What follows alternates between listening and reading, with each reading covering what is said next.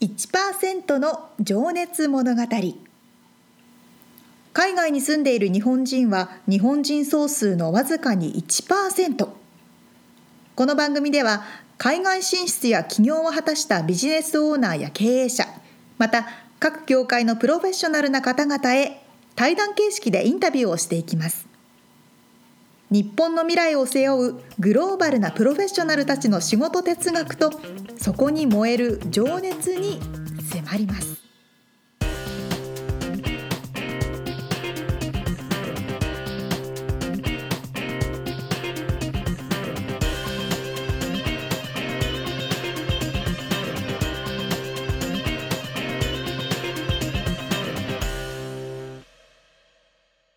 明けましておめでとうございます明けましておめでとうございます。1%の情熱物語2019年第1回目がスタートしましたイエねえもう2019年ですねイですね。今年は、あのーあどうぞ。あのすいません収録はねまだね2018年の年末にしておりますがそうですね。はいはいまだ12月ですね。何ですかみつさん？いや、2019年とといえばあの、うんうん年号が年号じゃないわ。なんて言うんだっけ？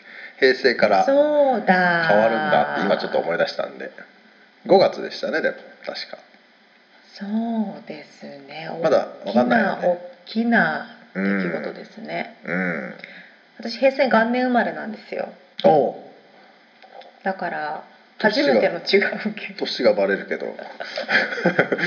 いいですよ。I'm proud of I become 30あーいい years です old ね。ビッグサーディーですね。そうですよ。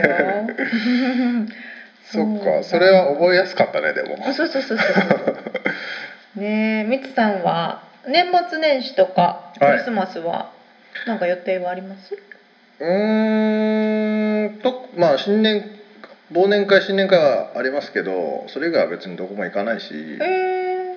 大掃除かな。ー、大掃除超日本的な感じでいいですね。結構ねでも今家のねうんうん。この間の沙織ちゃんの話じゃないけどあの家の壁を塗り替えたりとかはいはいはいはいろはい。い綺麗にしててえー、まだ終わってないんだけどそれが終わって年が明けれるのが楽しみにしてる感じ。いいですね。新しい気持ちで。そうですね。えー、沙織ちゃんは？私は私も今年は LA 付近にいるかなって感じですけど、そうですね。うんなんかこう日本の方は22 12月の22日から今年はね、12月の22日から1月の6日まで休みみたいな方いらっしゃるみたいで、ねまああれだよね。23が休みとかだったよね確か。祝日？23あでもの振り替えで今年は24が休みあなんですって。あそういうことか。ほうほうほうでもアメリカって通常は24クリスマスイブもほううん。働くね。ねえ。だから休みは25だけ？あと大晦日まで関係ないから大晦日まで働き、1日だけ休みみたいな。そうだね。本当に今年は休み少ないっていうかそう飛び飛びですし感ねじするよね。そうなんですよ。知り合いもだから本当に暦通りにしか休まないとか、うんうんうん。まあ、レストランなんかは1日からもやりますとかって言ってる人もいるしね。そうなんだ他が休んでる時にやるとやっぱまあね。めっちゃ流行るらしい。流行るっていうか入るらしくて、ね。うん。間違いないですね。あでも俺初詣は行っておみ,、えー？おみくじを引きます。あの嫁さんが歌を歌っていて民謡のね、そうなんですうか、ん、それは去年からか。へえ初詣をロサンゼルスでってあんまり考えられないんですけどどういうことですか？え東本願寺別院ってありますよ。リトル東京ってことですよそうそうそうそうねあやっぱそうなんだまあまあ。初詣って言ってもなんかあれか。ただおみくじを引きたいっていう。楽しい。いいですねまあまあそんなところもねありあるんだよね一応ね。そうロサンゼルス結構ね日系コミュニティが大きいですからね。でお守りも買ってで厄年だったんですけど僕は、はいはい。まあ、年がバレるけど。で厄除けをしてもらってで今年は後役。っうんうんうん。てなんかすんのかな？厄除けってすんのかな？わかんないね、まあ、とりあえずお守りを燃やしてあ燃やしてっていうかまた返して。うんうん新しいやつを買いに行こうかなと思ってますね。そうですね。はい。新しい気持ちも新たに。そうですね。はい。ということで、はい。今年もどうぞよろしくお願いいたしまいします。す。はい。さあ2019年一人目のインタビューは？そうえー、っとですね。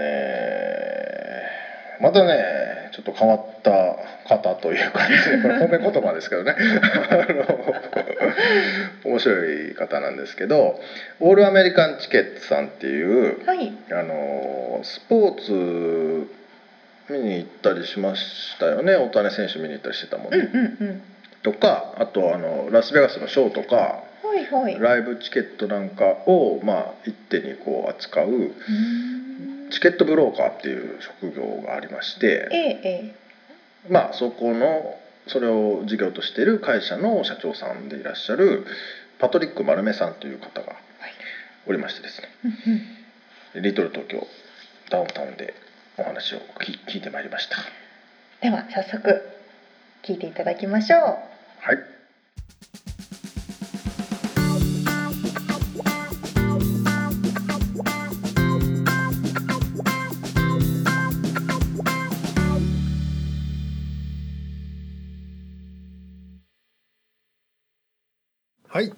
1%の情熱物語、えー今日は12人目のゲストでオールアメリカンチケッツインクの代表取締役社長でいらっしゃいますパトリック丸目さんにお話を伺いたいと思います。丸目さんよろしくお願いします。よろしくお願いします。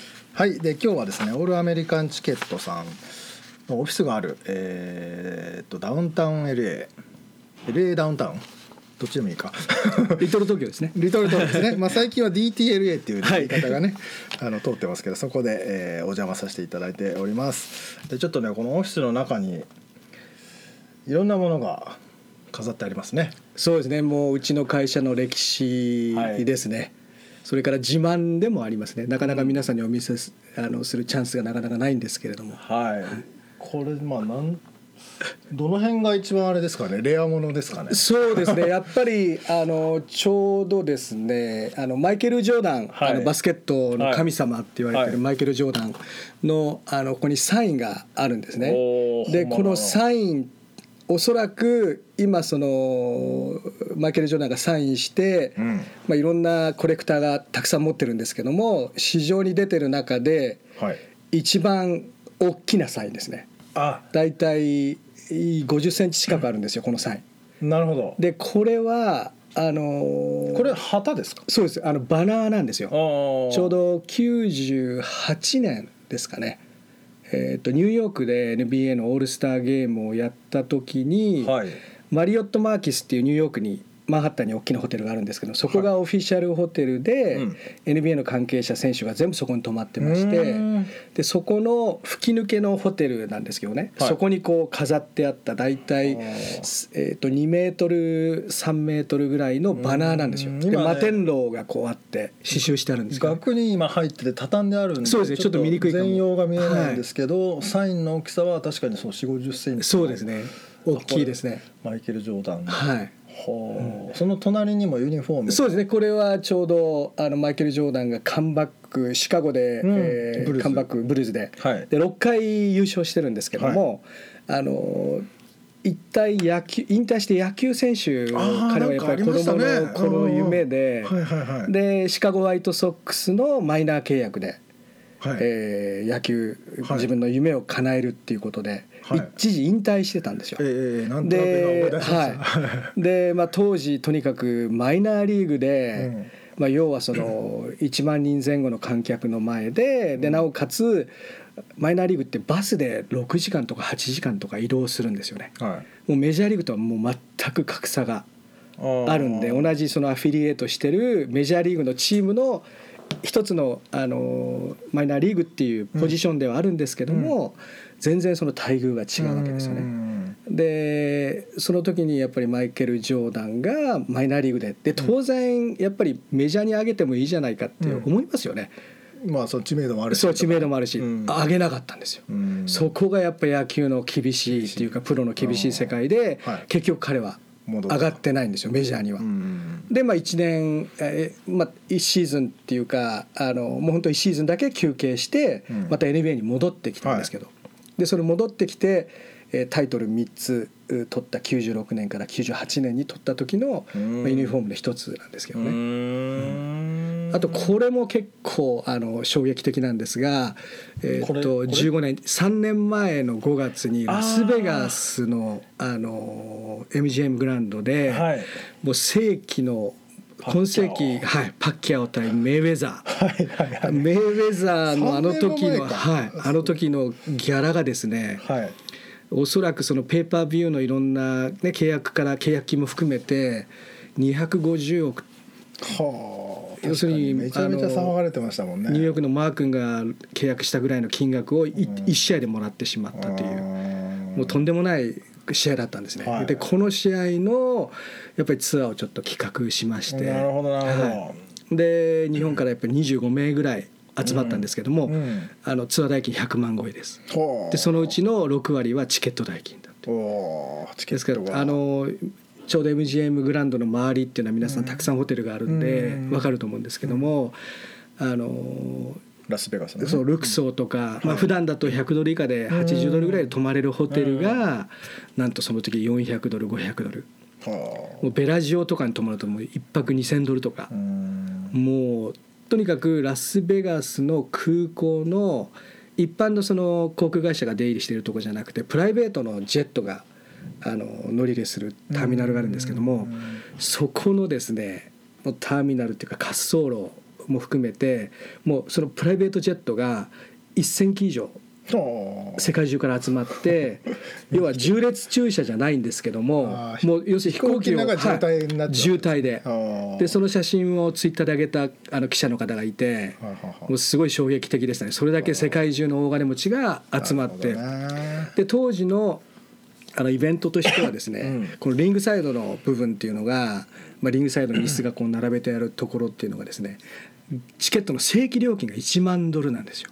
あこれ書いてますね。はい1万ドル。アリーナ席なのかっていでこの1万ドルのチケットはもちろん、1万ドルずつまあ大体はい100万ぐらい110万ぐらいですね。うんでこの1万ドルのチケットを要はその一般の人は入手できないんで、うん。その MGM 系の、まあ、ベラジオであったりマンダレーベイであったりミラージュであったり、まあ、そこのカジノホスト要するにギャンブルをする人たちの超 VIP でも、うん。普通は招待なんですよね。世界選手権の,、あのボクシングだったら来てくださいとうん。いうことで、ホテル代も食事も、チケットも全てリングサイドも含めてコンプなんですけども向こう持ちなんですけどこの時はですねやっぱりそのホテルにアカウントを持って、まあ、大体その1回のあのビジットっていうか1回のその滞在で、まあ、大体50万ドルから100万ドル最低使う方っうん。ていうのが対象でそのチケットを売る権利っていうだから上げてないんですよ。ああ買ってもいいよと。買ってもいいよと。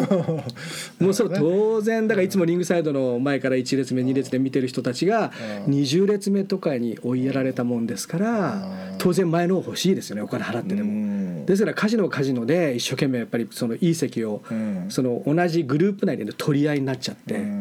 うんで私が聞いたところによるとリングサイドの最前列で座ってた、まあ、芸能人とか、はい。はい。それからまあスポーツ選手セレブの人たちは大体8万ドルから10万ドルぐらい払ってたっていう話を聞きましたね。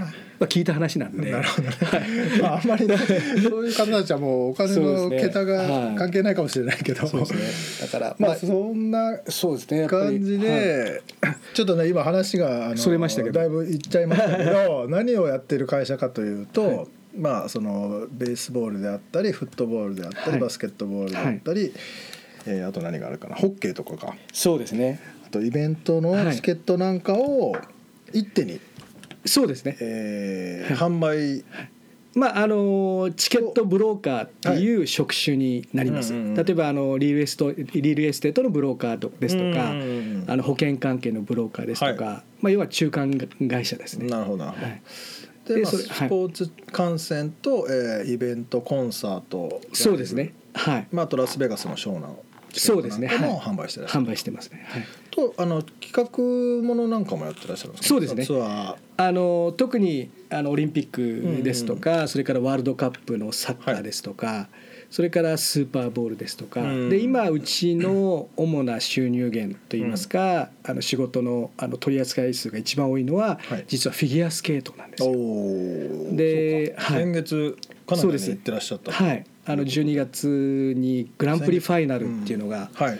あのバンクーバーで行われまして、はい。でそのグランプリファイナル自体はあの、まあ、そのフィギュアスケートの大会でいうと、うん。まあ、4年に一度のオリンピックが一番大きなうん。大会でみんなそれを夢見て頑張ってるわけですよね。はい。でその次に大きいのが毎年行われる世界選手権。うん。それからそのシーズンの、まあ、最後のフィナーレというか、うん。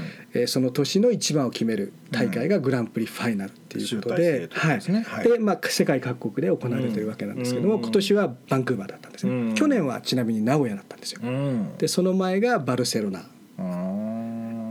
ああマルセイユですね。マルセイユその前がバルセロナっていう、まあ、世界中ですからちょっと私どももあの今、まあ、正直言いまして切符っていうのはもうインターネットの普及によって、うんもうあのインターネットで自由にまあ買買える時代ですし、チケットもそのねあのこういったチケット自体が紙のチケットではなくて。紙のチケットが送られてくるんじゃなくてデータが送られてきて。まあいいチケットなり。そうですね、うん。で最近はもうモバイルチケットそで QR コードが送られてきてそのまま入場っていう、うん。ですから、まあ、どちらかっていうとその取り扱い数ですとか、うん。売り上げに関してはやっぱりそのチケットだけを販売するっていうのはやはり今の業種のなあの一つのビジネスのパターンとしては、うん。えー減ってますね。なるほど。はいまあ傾向としては傾向としては減ってる。でそれをまあ補うわけではないんですけども、うんやはりその、まあまあ、ほとんどのお客様は日本からのお客様が対象なんで、うんまあ、その世界各国の、まあ、ホテルを要は仕入れて、うん。それからチケットも仕入れて、うん。で、えっと、日本の、まあ、ホールセラーさんですね。はい。日本の旅旅行代理店にパッケージを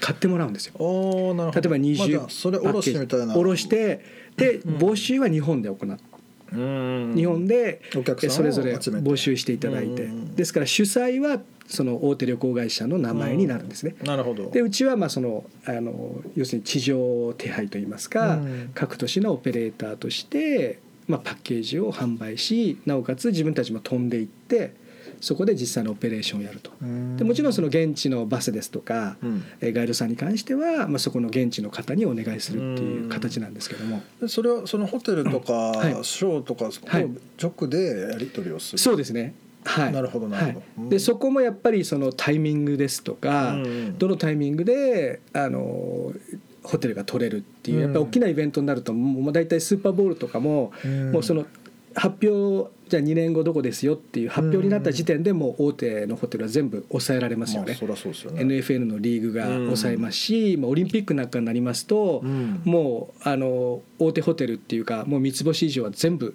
あの決まっちゃうってことはい、IOC が全部抑えちゃうんで、うん。なかなかそこに入っていくっていうのは難しいんですけども、まあ、ある程度そのフィギュアスケートの場合ですと、まあ、世界選手権であれば、はい。大体2年前から2年半ぐらい前には分かるんでうん。でグランプリシリーズだと1年半前。でホテルに交渉にそうですねことですか？はい、でそれもやっぱりあのある程度の数50ペアですとか80ペア、100ペア近くになるんで、うん。ある程度のやっぱりその資金繰りっていうのも当然必要ですし、読みをあの誤ってしまうと、まあ損しちゃうと。もう大損しちゃうっていう、うん。まあ本当にあの、まあ、ギャンブルではないんですけれども、うん。もうそのやっぱスター選手っていうのにずっと頼ってるっていうのがもう私自身のもう人生そのものですね。まあ先ほどの話もね出ましたけど、はい。その羽生選手の怪我によりねそうですね。ちょっとはい。予期しなかったそうなん損ですよ。失が出てしまうというのも、はい。まあ、これも一つのビジネスのもう覚悟ですね。ツアーが。キャンセルになってしまう。そうですね。お客様自身がもうキャンセルされるわけですよね。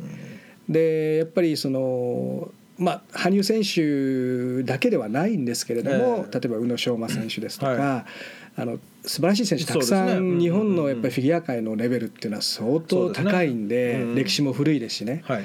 でその中でやっぱり羽生選手っていうのはもう本当に私自身もあの、まあ、マイケル・ジョーダンであったり、まあ、野茂英雄投手であったり、えーもういろんなスポーツ界の方たちっていうのを、にスター中のそうスター。中の中にうん。もう負けてはいないですし、うん。今日本のファンの心を一番掴んでる方だと思いますね。うん。もちろん対象は違いますよね。うん。あのもちろん NBA を見るマイケル・ジョーダンのファンのバスケットが、を見たい対象と、うん羽生選手を見たい対象のお客様っていうのは当然年齢も違うし、まあ、女性の方が当然多いんですけれども、その辺がこう一つのうん。あのどういった人たちをあのターゲットにするか、うん。その人たちがどうやったら喜んでくれるかっていうのを常にこう。もうじゃあ先読みはい。先読みでやっていくっていうことそうで後読みの場合もありますけどね。あーそうなんですね。あの後に乗っかるっていう場合もあるんですけども、ですから、まあ、あのしこっちの仕事のあのは何ですかっていう業務内容を言うと、まあ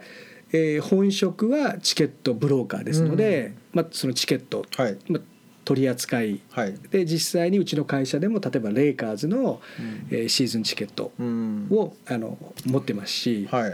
それからその、まあ、今までの取引の中で、まあ、全米に大体、えー、と300社ぐらいの、まあ、ブローカーがごありまして、なるほど。でそことの系列のあれによってそのホールセールで料金もらえるっていう、えーシステムもありますし。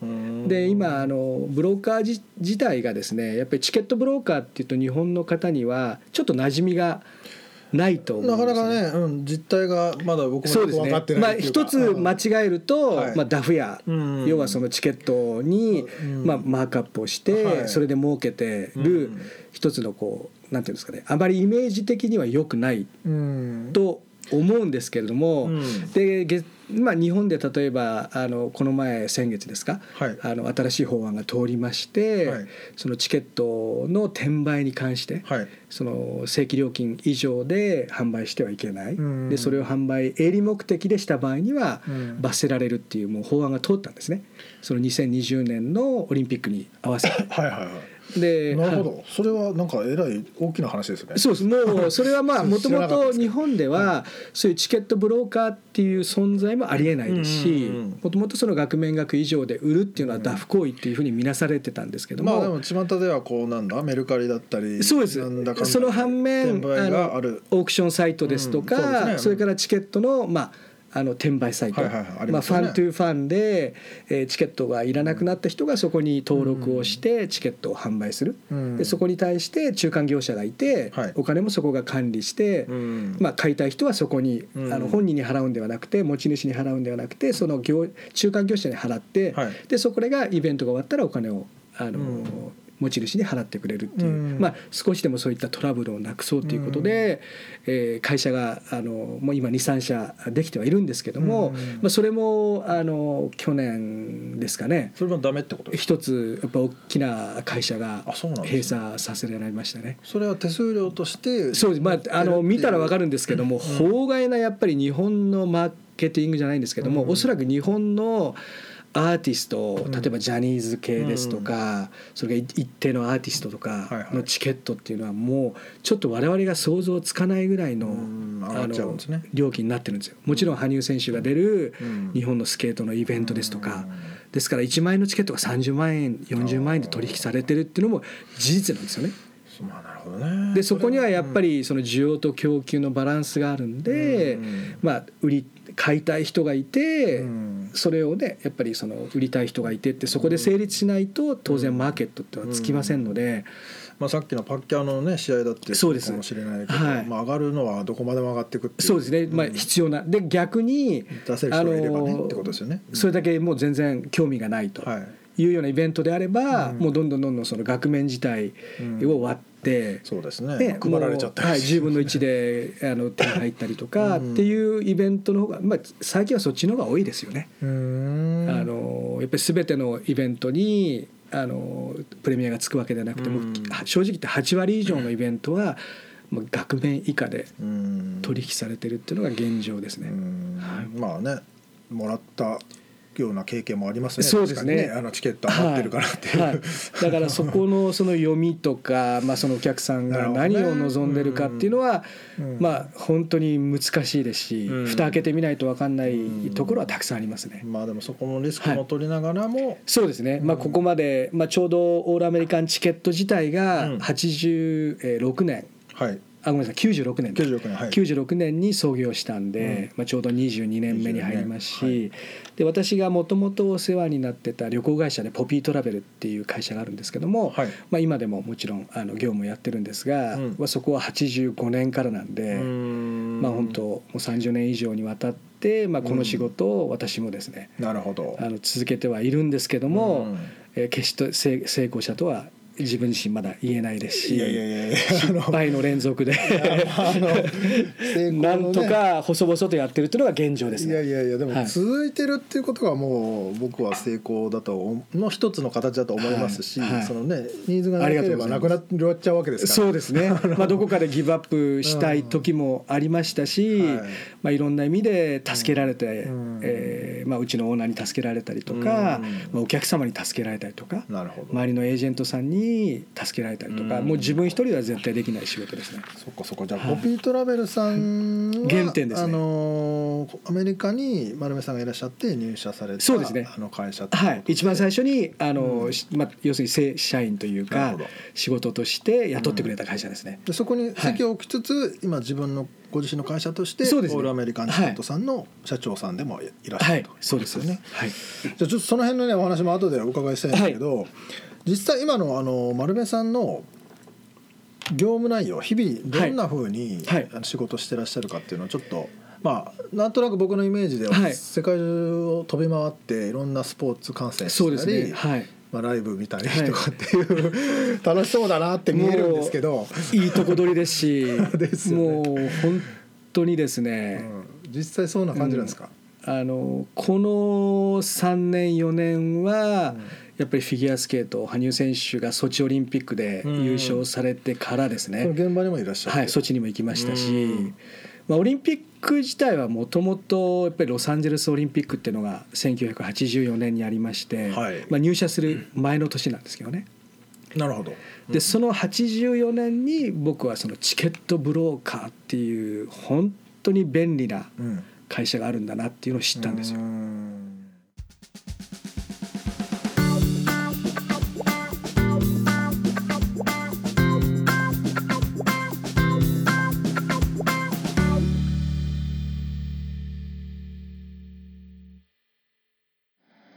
トブローカうん。ーそんなお仕事があるんですね。ねなかなか見えないところのねあれだから。うーん。まあでもその不動産のブローカーさんとかに似てるって言ってたけど不動産のブローカーさんもねあんま見えないっていうかそうですね、縁の下の力持ち的なうんうんうんうん存在ですよね。あのチケットってそんなに高くなるんですね。びっくりしました。うんねでもあのパッキャオメイウェザーってボクシングの試合、はいもうあれはい3年前だけど、あれもすごいね話題になって。そうですよね。あれがだから8万ドルから10万ドルっていうことだから。1000万だよね。1試合1000万のチケット。円のチケット。まあその戦う人は250億って言ってたけどね。確かに簡単にチケットをインターネットで購入しやすい時代にはなりましたけれども、うん。特にそういう特別なイベントとか試合の場合って、うなかなかこう簡単にね手に入れられることもできないでしょうし、んまあ限りがありますからねそうですよね。ね。あとやっぱり海外で英語を使わなければいけないとか、うんうんうん。で実際にその場所に行かなきゃいけないっていうふうになった時には、うんやっぱりいろんな助けが必要にそうだねなりますね。そうですね確かにそこが一番あれなのかな日本人にとっては嬉しいことだったりもする、そうですようね。んまあ、あとはその巷に出回ってないようなチケットを持ってらっしゃったりするっぽいんですよ 気にそうだからなる。この丸目さんに連絡して「このチケットないですか?」っつったらもう他では売り切れてるけど、はいはいもしかしたらあるかもしれないなるほどね。奥が深いですそうそうね。ねでも本当にでもそれぐらいのお金を出してでもその瞬間に立ち会いたいっていうねそれはそれで確かにすごいことだなと思うよね。ね特によりこういうインターネットが普及している時代だからこそ、直接目で見た価値現場にね。うん。うん。現場に行った価値っていうのは高いですよね。ね。そうだからミュージシャンもね最近はライブのなんていうの？こう価値が上がってきてるというかその CD は買わなくなっちゃったけど、ライブで楽しめる楽しむっていう人が増えてるようですよね。うー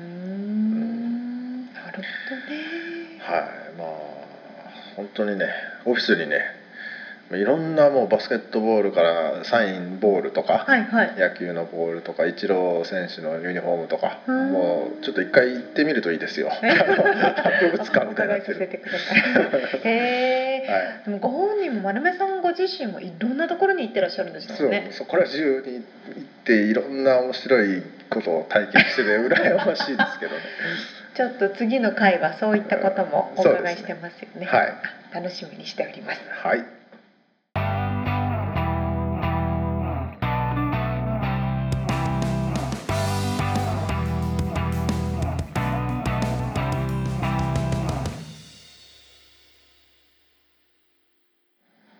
リアルアメリカ情報。イエこのコーナーはロサンゼルスから最新のアメリカ情報。まあ生活情報ビジネス情報。はい。アメリカ情報お届けしております。はい。あの毎回このコーナーは私が勝手に私がいろんなことをうん準備して話すのまあで勝手にというかね調べてくれているというね。うん。ミツさんが知らない状態でスタートするそうんでですすよね。ね。僕は何もしてない何も知らない状態で始まるのではい。時々、あの導入部分の話でかぶっちゃったりとかね。あそうなの？ありまなんかありません？たまにありますけど。ああそうかそうか。そうそうそうそうそう。だから私もみつさんからどんな反応が返ってくるかわからない、うん。ちょっと楽しみにしながらいつも。ちょっとドキドキしながら僕は楽しみにしてます。さあ今日はですねはい。ロサンゼルスオートショーについて話したいと思います。おーオートショーというと自動車？自動車です、うんうん。まあ、バイクとかもあったかな。あの、うんうんうん。東京オートショーってありますよね、うん。すごく有名だと思うんですが、うみつさんオートショーとか行ったことあります？んいやないと思われます。あそうなんですか？はあら意外。いえそれがあったんですか？そうえ私はです。行ってきましあたへ今年は2018年の11月下旬に行われたんですけど。はあはあはあ。10月下旬から、まあ、うん12月の頭にかけて行われたんですがロサンゼルスのねあなんかそういえば見たな。あのフェイスブックで。見ました？誰か行ってきた人のやつは。うんコンベンションセンターで行われる大きな展示会なんですけれどうん。も、もちろんねトヨタとか日産うんマツダホンダ大手日系のブランドもですし、うん。あのまあ、フォードとかね GM とか、まあ、あの辺のもビッグ3から何から何まで、皆さんが最新のアメリカヨーロッパ車をも。ヨーロッパも。うん。最新の車を展示していくわけなんですけれどもあ楽しそうだな。ポルシェとかアウディとかね、はいはい。ジープもいましたしね。うん。でそんな中でですねうん。まあいろんな車があるわけですよ。うんでコンセプトカーといってうん。うんそのショーだけで展示されるようなカーあの車もありまして。まあなんか未来のイメージさせるようなやつだよね。うんうんうん。こんな車例えばもえこれ写写真これ。う写真。絵今ねちょっと写真 写真もお見せしてるんですけれども。まあレーシングカーみたいなね。うん。なんかまず未未来の車とかっていうのがいろいろ皆さん各社から出たりするんですけど、はい。あとはまあテスラとかね、はいはいはい。で最新モデルがあったりとかでその中でうん。一個すごい注目のメーカーがありましてはい。私私彼がすごく車好きなんですよ。だからもうどの車種を見車を見ればその車種の車種の年号がすぐ出てくるような車好きなんですけど好きそう好きそう。好きそう 車好きが好きそうな車に乗ってますよね。言わないけど、あのオートショーのオートショーを見ていてはい。一つ「何このメーカー」って聞いたことも見たことないって言った車があったんですよ。おリビアンっていうねーリビアン？RIV ー RIVIAN リビアン。F, F はないんだ。リビアン。リビアンっへていう車があってこの見た目がえね写真を今見てますけどかっこいいね。そうそうそうそう。すごい今写真を見ながら話してるんですけど、これはブログに載せますねあとブログに後で載せるんで見てください。これじゃないね。ちょっと待ってくださいね。あーなんかエビアンのような。そうそう。うんアメリカの会社なんですけあどへこういうすごくシンプルでなんちょっとアニメっぽい顔してますーそうだね。そのフェイスあの一番前のところがテスラみたいにこれだから電気自動車なんだよねおそらく。テスラもその通りです。そうだけどあの風を入れる網網のところがないので。そうそうそう。空気口っていうのかなそうですね。ないうんですかね。くがうん。ないんだつるんとしてそうそう。てつるんとしてて電気だけしかない。ライトだけ。おっしゃる通りで、うん。これは電気自動車なんですよ、あはいはいただトラックなんですよ。ああはいはいはいはいでテスラもね最近確かやってると思うんですけど。えそうなんだ。かっこいいね。そうかっこいいでしょ？このつるんとしたトラック。しかもすんごい力があって速いんですって、うーん。でこれはこのピックアップカーっていうとアメリカではピックアップカーっていうのをトラックお。トラックのことはピックアップカーって言うんですけど、はいピックアップトラックね。はい。ピックアップトラックね。この荷台のところとあの自分たちが乗る前の部分の間に なんていうのかな。手で説明しようとしてるけど 見えてないから。全然言えないけど。あの座席の後ろ部分腰の後ろ部分と後ろのタイヤの間だよねこれ。間ですね、うん、いや穴開いてんのこれ。がそう貫通してる状況になってすげてえなんだこれ。例えば長い棒状のものとか。これサーフボードなのかあサーフボードはね多分ギリギリかなって感じなんですけど、まあ、長いものとかもそこにスポッて入ったりとかあのなんだろうスキー板とかね。はいはいはい。そういう超細長いものをきれいに入れられるようなスペースがあったりとおかすげえなんか。中もねやっぱりもう全部液晶画面だしうん。すごくつるんとしてるんですけどこれがまだね発売されてないんですよ。うん。いつなんですか？えーっと来年2000えーっとですねえ来年だったかな。すごいねそんなの。そうそう。全く知らなかったけど。私も全く知らなかったんです。うん。でやっぱ車関係の会社の人とそのお話をした時にもやっぱリビアンすごいよねって話になっどたので。こかが出資してるっていうかどこかの会社の傘下とかじゃないのかな？大きなフォードとかそういうなんかもう完全に独自だとうん。新興 EV メーカーなので、うん。でこれはですねイリノイ州のノーマルってところにある工場でうん。作っていてその工場が実は三菱自動車から買い取った工場なんですって。うん。でそこでもすごくちっちゃい人数でスタートしてなるほど。2020年ですって生産開始する予定ですってまあまあ近いですね。23年まあにあもう2019年じゃん。そうだよ。来年じゃないですか。来そうだね。これが配信されてる頃にはね来年ですけど。楽しみですね。来年、まあ、お値段はまあ日本円で800万近くしますけあどーまあちょっとテスラの対抗馬というか。そうですね。テスラも安いのでも500600万しますからね、まあ、一応3万ドルぐらいからでしょオプションつけなければ何にも。あそうなんです？今のモデル3はね。そうですよ確か。まあでもそれだけで買う人はいない。何もついてない。だんだん手の届くところに電気自動車が下がってきてましたね。そうなんですよね。でもこういう新興企業がどんどんどんどん出てますしね、その日本の企業はどんな感じだったんだろう？気になるな。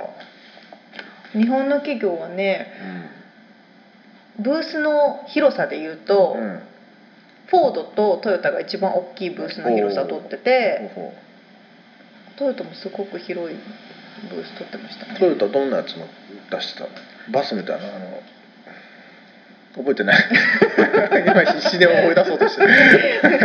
えっとブログの方にウェブサイトを載せておきますので。あのトヨタ市出身なもんで。あそうですね。気になりますが。ご覧ください、はいはいまあ、こういうオートショーとかもいろんなところで開催されているので、はいはいはいはい。皆さんも足を運んでみてください、うーん。あ本当だ。そうあのブログの方に写真載せてあるので見てくださいね、うん。面白い。というようなちょっと楽しいカジュアルな感じのリアルアメリカ情報をお届けしました、はい